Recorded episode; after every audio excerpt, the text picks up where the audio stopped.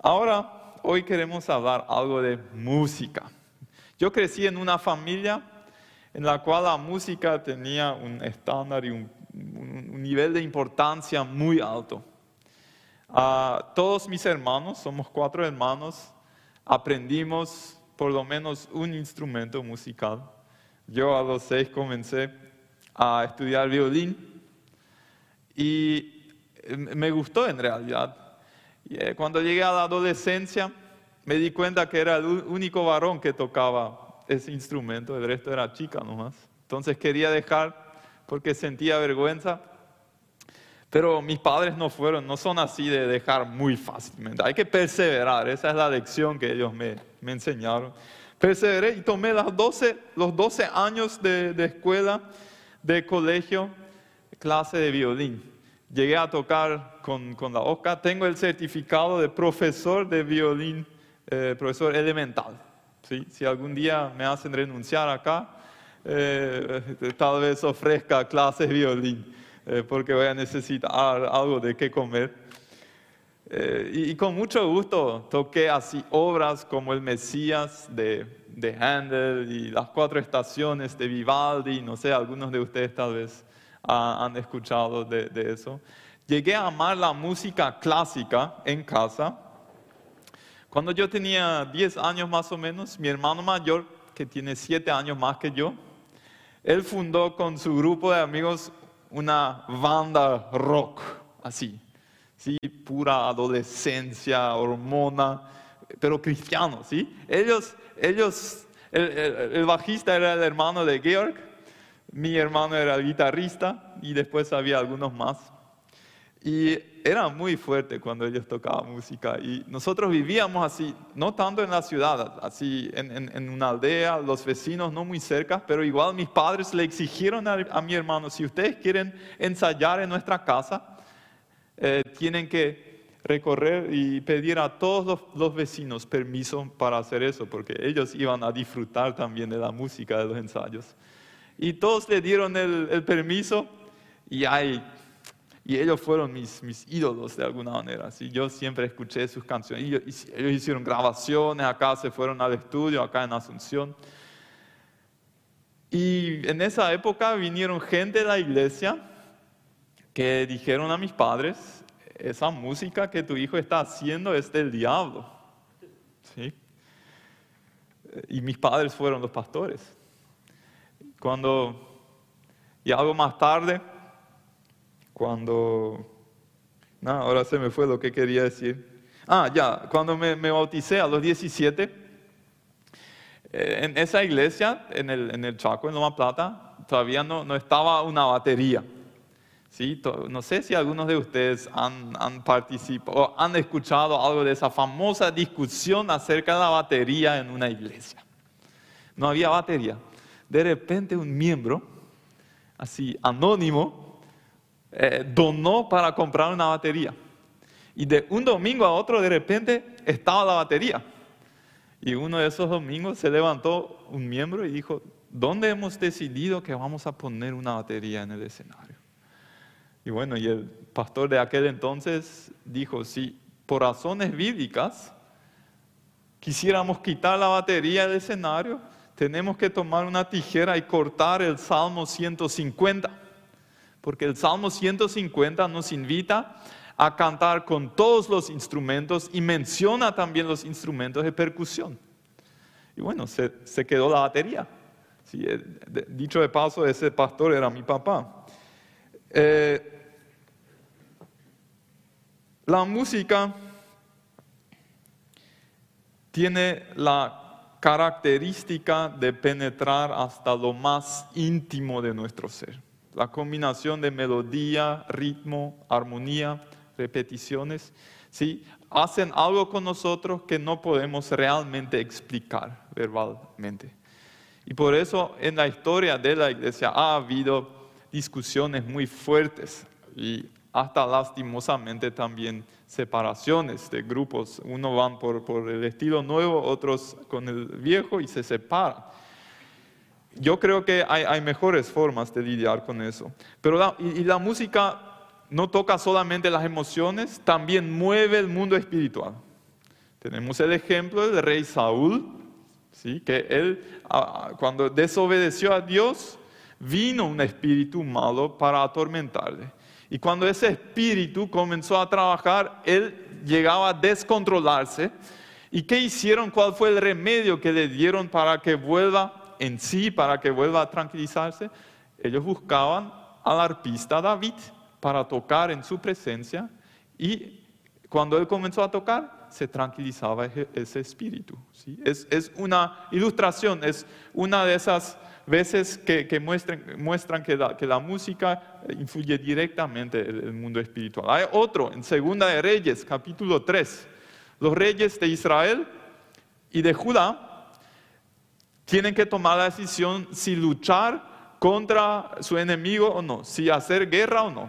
Y entonces, ¿qué hacen? Ellos llaman al profeta Eliseo y le preguntan, ¿tienes una palabra de Dios para nosotros? ¿Y qué hace Eliseo? Él dice, yo no voy a decir nada antes que venga un arpista. Y cuando el arpista comienza a tocar, viene eh, Dios, eh, el Espíritu de Dios sobre Eliseo y él comienza a profetizar. ¿sí? El, el rol de la música, la importancia de la música también en la esfera espiritual. Lo que quiero hacer hoy con ustedes es hacer un, pantallazo, eh, eh, ver eh, música en el Antiguo Testamento, en el Nuevo Testamento. Después quiero entrar en un ciclo de renovación musical que ha tenido lugar durante la historia del cristianismo y que nos ayuda a hablar con madurez y con criterio cuando se trata de la música en la iglesia. Y al final voy a exponer cuatro principios que nos guían en, el uso de la música en la iglesia. El rey David institucionalizó la música. Eso podemos leer en, los libros de Primera de Crónicas y después hay algo en Segunda de Crónicas también. Y no es que fue un invento humano, sino que Dios mismo fue la fuente de revelación y a través de David él creó el aparato de músicos que él quería tener en el pueblo de Israel. Y ese no era chico. ¿sí? Había músicos a tiempo completo, ellos vivían de eso, se les pagaba por hacer ese trabajo. Y no había solamente dos o tres o cinco, sino cuatro mil. Imagínense, ¿sí? un ejército de cuatro mil músicos que trabajaban ahí. David eh, él produjo instrumentos musicales para el culto. Ellos entrenaron sistemáticamente a sus músicos. Hay más versículos que hablan de eso que son. Yo siempre elegí uno nomás por cada. Eh, y por eso nosotros insistimos también con nuestros músicos. No cualquiera puede subirse para dirigirnos en la adoración musical. Tienen que ser gente capaz que está dispuesta a entrenar, a ensayar, a escuchar las canciones, a orar, porque Dios se merece la mejor versión de mí. ¿sí? Por eso insistimos en eso. Y si somos sinceros, eh, que yo esté motivado para invitar a algún amigo al culto o no, mucho tiene que ver con la calidad de la música. ¿sí? Y pero a veces estoy también algo feliz cuando un equipo de alabanza tan bueno como el de hoy, sí, cuando le pasa algún error, porque entonces yo me siento mejor, porque a mí me pasa a veces también. Y ahí la gracia de Dios eh, me, me ayuda a levantarme de nuevo como a nosotros. Pero en general ensayamos, nos preparamos bien y damos la mejor versión de nosotros. Y ellos no tenían solamente una noche de alabanza cada, no sé, cada mes o cada dos meses, todos los días, a la mañana y a la tarde o a la noche, tenían su tiempo de alabanza. Entonces, el pueblo de Dios bajo el rey David vivió de acuerdo a la voluntad de Dios, pero a veces se alejaba también de su voluntad. Y entonces, eh, si, leemos la historia de Israel en el Antiguo Testamento, vemos que hay épocas en las cuales ellos vuelven a Dios como pueblo en, en total. Y esas épocas nosotros llamamos avivamientos. Y encontramos siete avivamientos y es interesante, los avivamientos en, la historia, tanto en el Antiguo Testamento como en la historia del, Nuevo Testamento, siempre hicieron resurgir otra vez la música.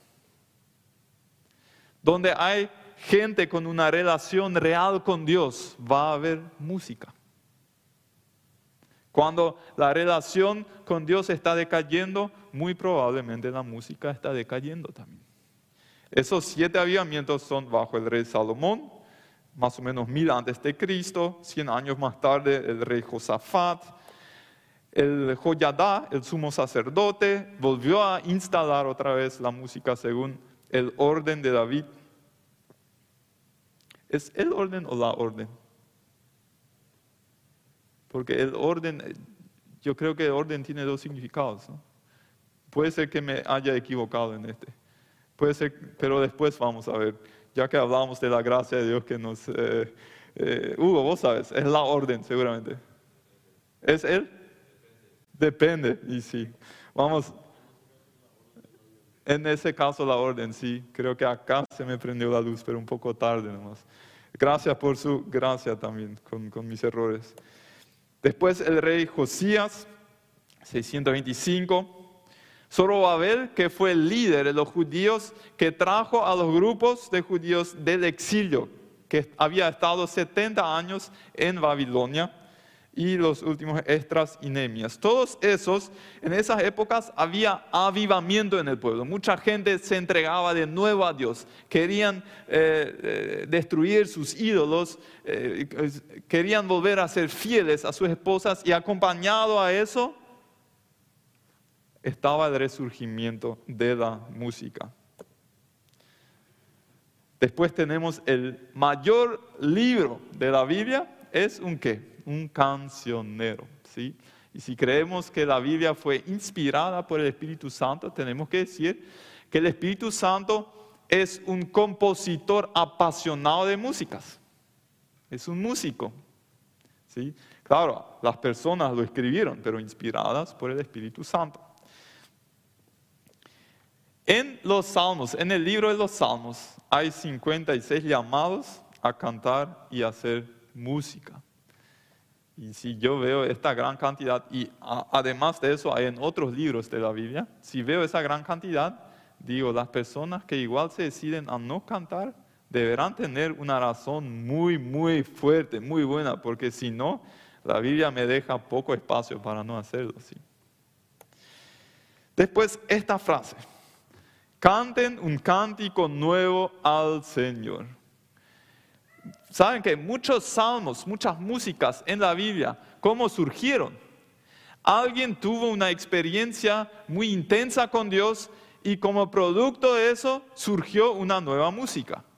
Para dar un ejemplo, David fue perseguido por el ejército de Saúl y ellos ya le rodeaban y la muerte estaba muy cerca y de repente Dios interviene de alguna manera y le salva a David. Y en gratitud a eso, David le escribe una canción.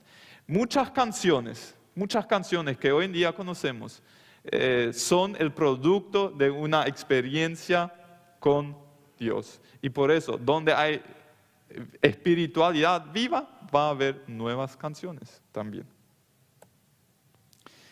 Encontramos en los salmos una fuerte expresión de diversas emociones. Y es interesante acá notar que hay más salmos de lamento que salmos de alabanza. ¿Sí?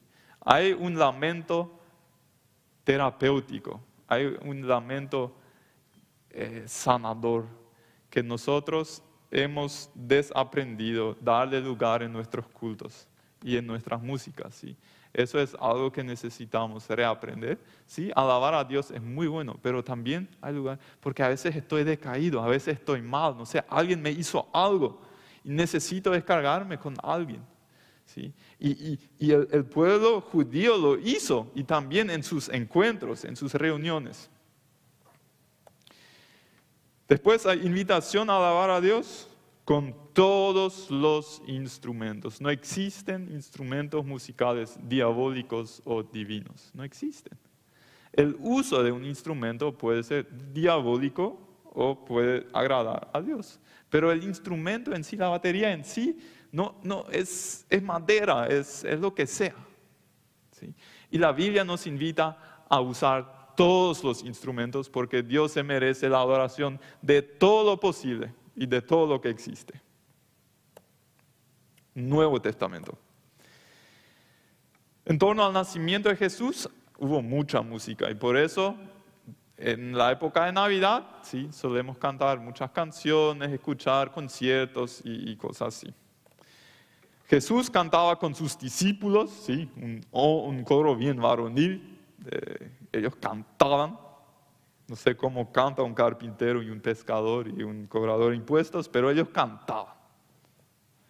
Pablo y Silas cantaban en la cárcel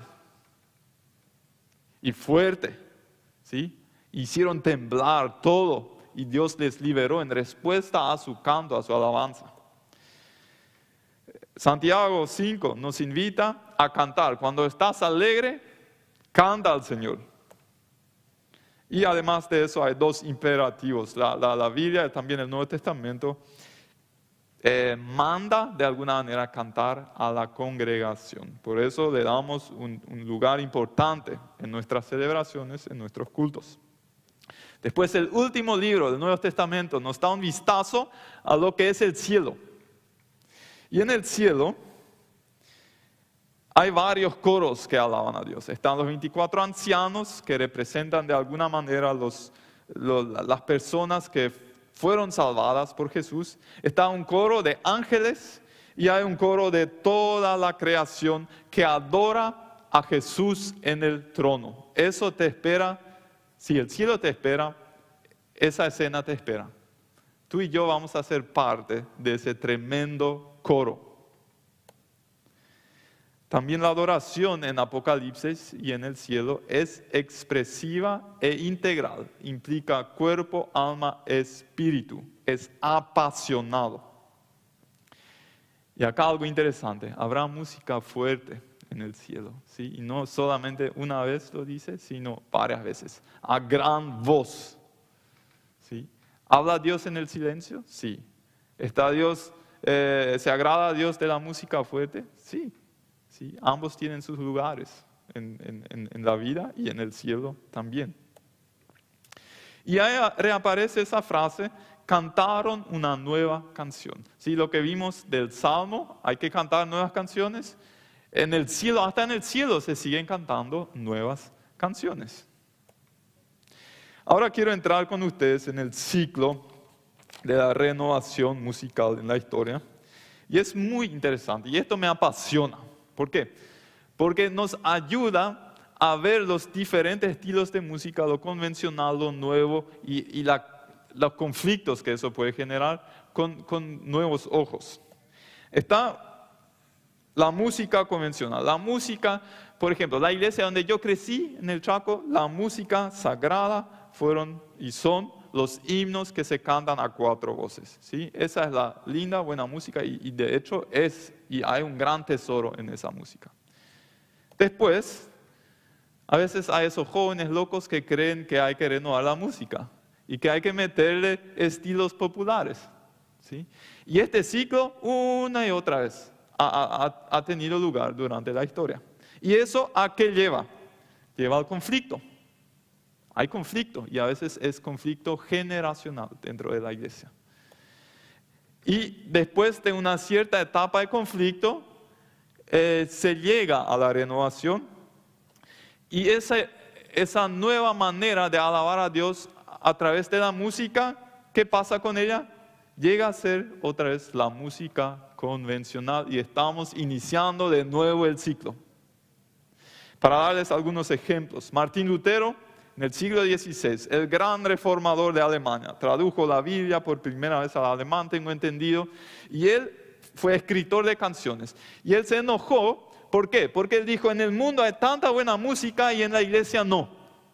En la iglesia el nivel de música se había profesionalizado de tal manera que el pueblo en sí no estaba en condiciones de cantar esas canciones, solamente pasivamente escuchar. Lo que hacía Lutero, él tomaba las melodías del pueblo, folclóricas. Si hoy en día vendría, viviría Lutero, me podría atrever a decir que él tomaba reggaetón y cachaca. ¿Qué opinas, Miguel? Y le daba letra cristiana. ¿Saben qué?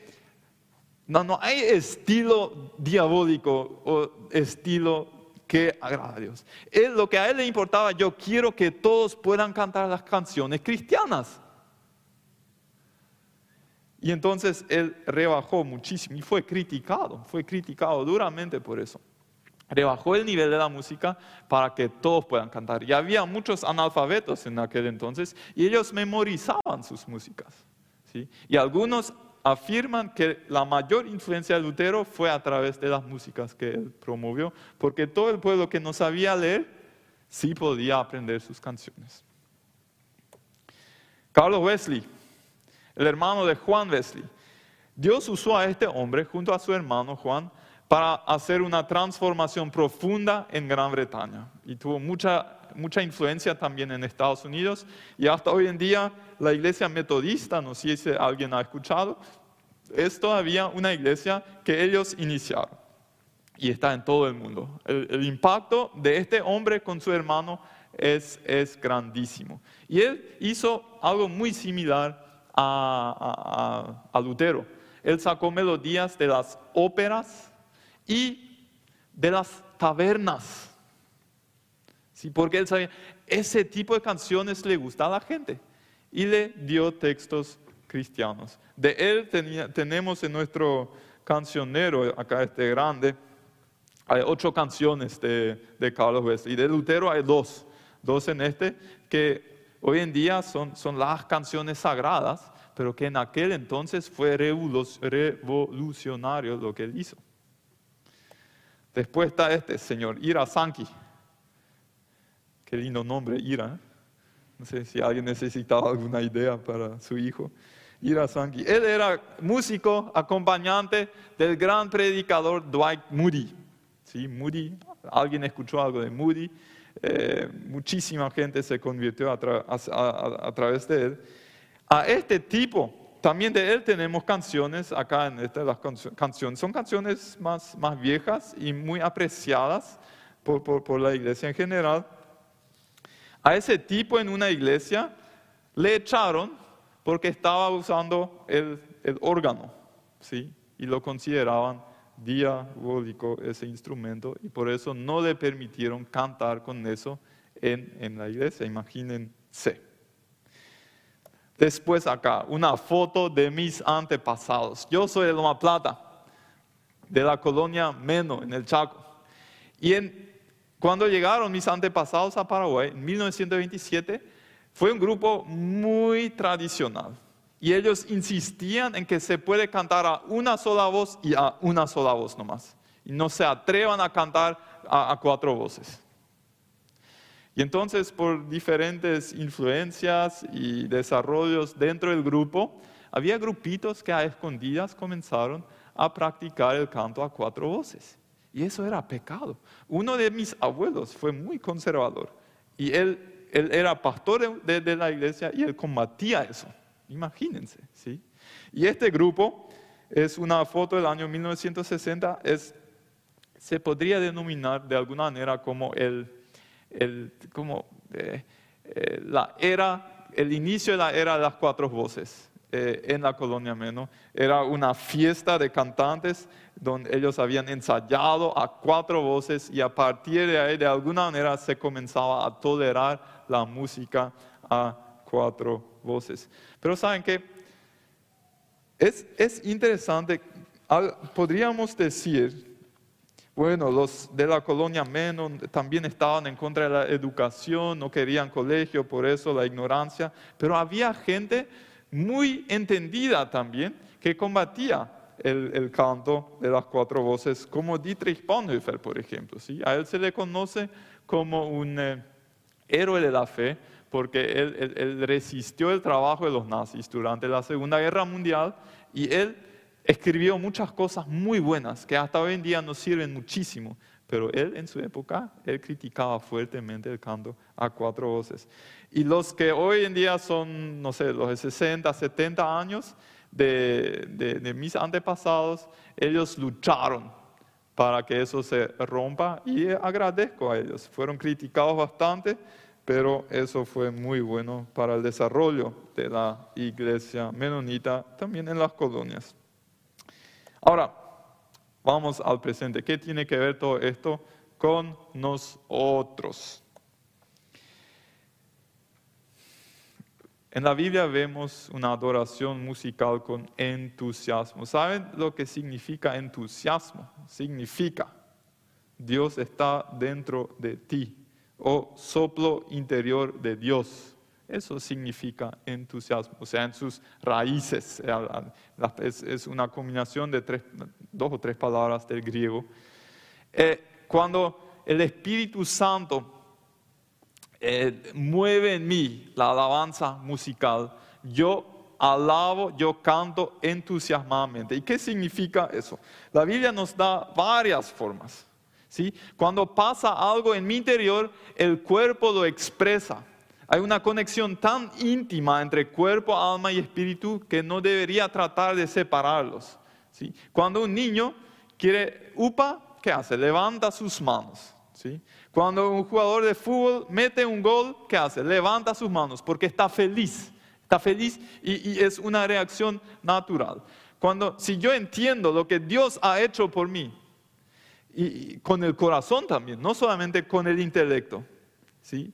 Eh, es natural levantar eh, las manos. Con eso, yo, yo, no quiero acá implementar reglas y entrar en legalismo y dar la impresión de que sos más espiritual si levantas las manos que el que no levanta. De eso no se trata. Simplemente se trata de expresar auténticamente lo que en mi espíritu y en mi alma estoy comprendiendo de lo que Dios ha hecho por mí. Hay otras formas. Eh, la forma de arrodillarse es muy frecuente en la Biblia. Eh, hay danzas, hay, bailes, ¿sí? Para expresar la adoración de Dios. Son cosas que de alguna manera creo que eh, podríamos aprender más, por, lo menos si, si, comparo lo que leo en la Biblia y lo que es mi práctica, creo que hay todavía espacio para, para crecer.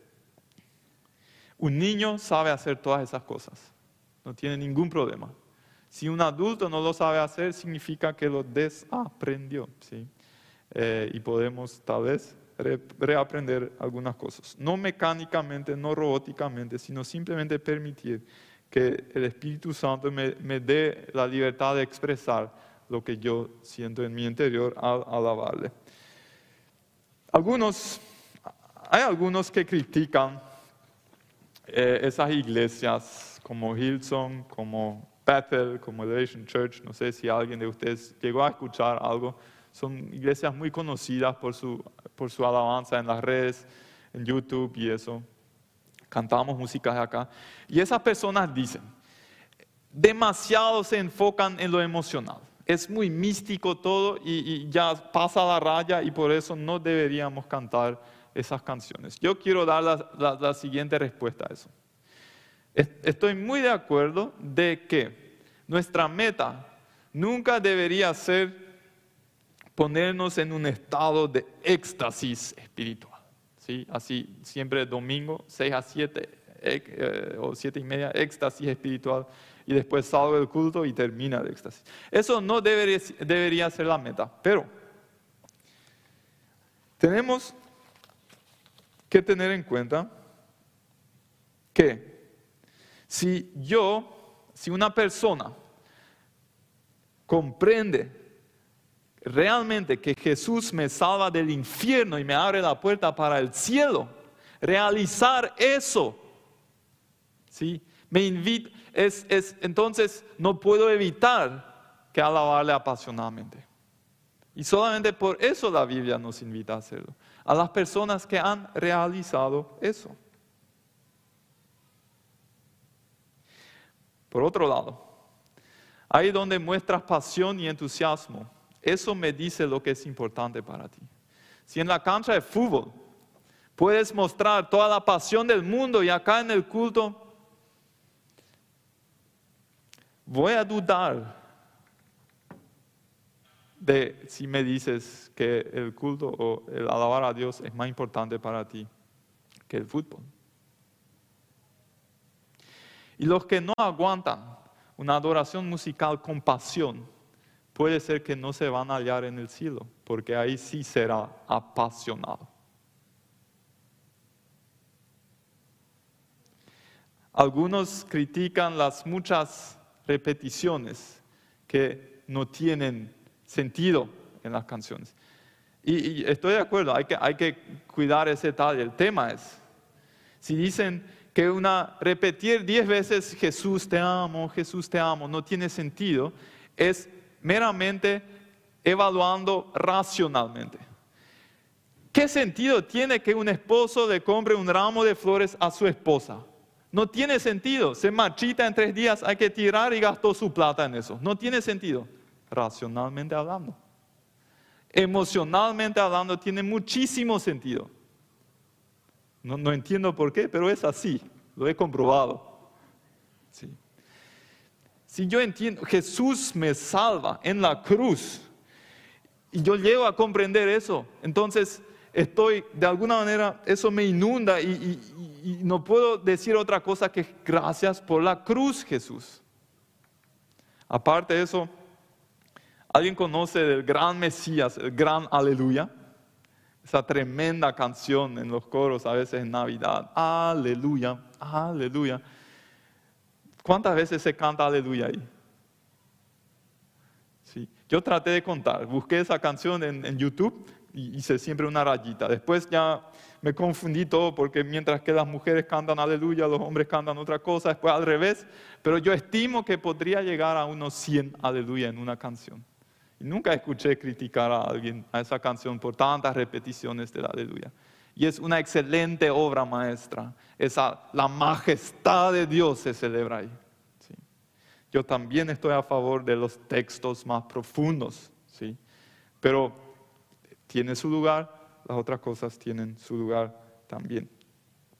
Mientras que haya personas que tengan una relación viva con Dios y que lean la Biblia completa, va a haber música apasionada dentro de la iglesia. Es imposible que no lo haya.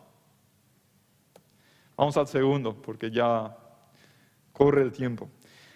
Ese principio de canten un cántico nuevo, ya he dicho algunas cosas, solamente quiero agregar que eso está en tensión con valorar las músicas, los tesoros del pasado. ¿sí? Ya, eh, muchas veces se dice las músicas más viejas tienen un contenido mucho más profundo. Y en muchos casos es cierto. ¿Y por qué? ¿Se escribieron mejores músicas en el pasado que hoy? No. Solamente las que tenemos todavía del pasado ya pasaron por el filtro del tiempo. Y el tiempo filtró las músicas que no tenían tanta relevancia y se nos quedaron las mejores músicas. De las 6.500 que escribió Carlos Wesley, solamente 8 llegaron a este, a este himnario. Hoy en día se escriben muchísimas músicas y necesitamos ser más críticos al elegir músicas nuevas que músicas viejas, porque no pasaron todavía por ese filtro del tiempo.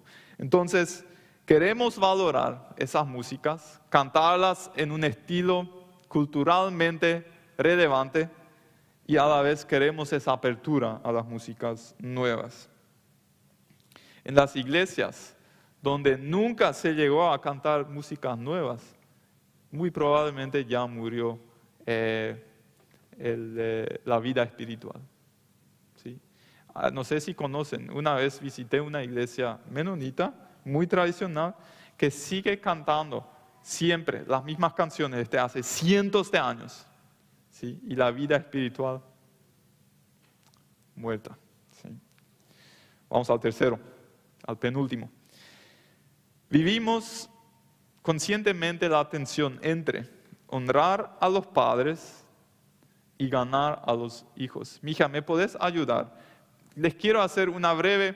Me envió un señor de nuestra iglesia, de, un abuelo ya, una canción y me dijo, tanta falta me hacen ese tipo de canciones en, en la iglesia. ¿Me puedes dar un breve de esa canción?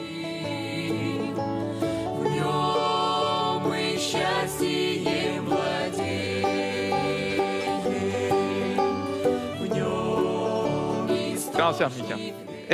Me, me, gusta esa canción. A cuatro voces, un bajo ahí, sí, a alto tenor eh, y, y, el eh, que canta la melodía. Es tremendo, sí.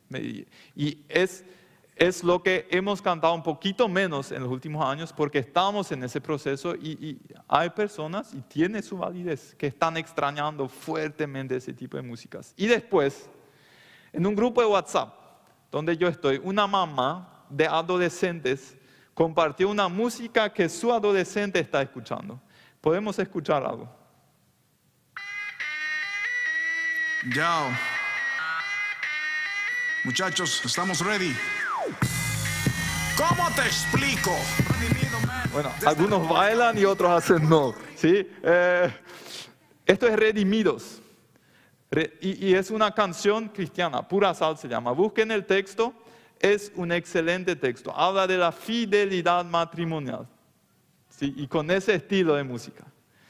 Y con esa tensión de alguna manera estamos viviendo. Puede ser que más en la parte alemana que en la parte hispana, ¿sí? Pero es, con- y, eso necesitamos eh, de alguna manera equilibrar. Y ¿saben lo que pasa? Cuando a uno que ya está desde hace mucho tiempo en la iglesia no le gusta la música que hace, él se va al pastor y le dice, no me gusta.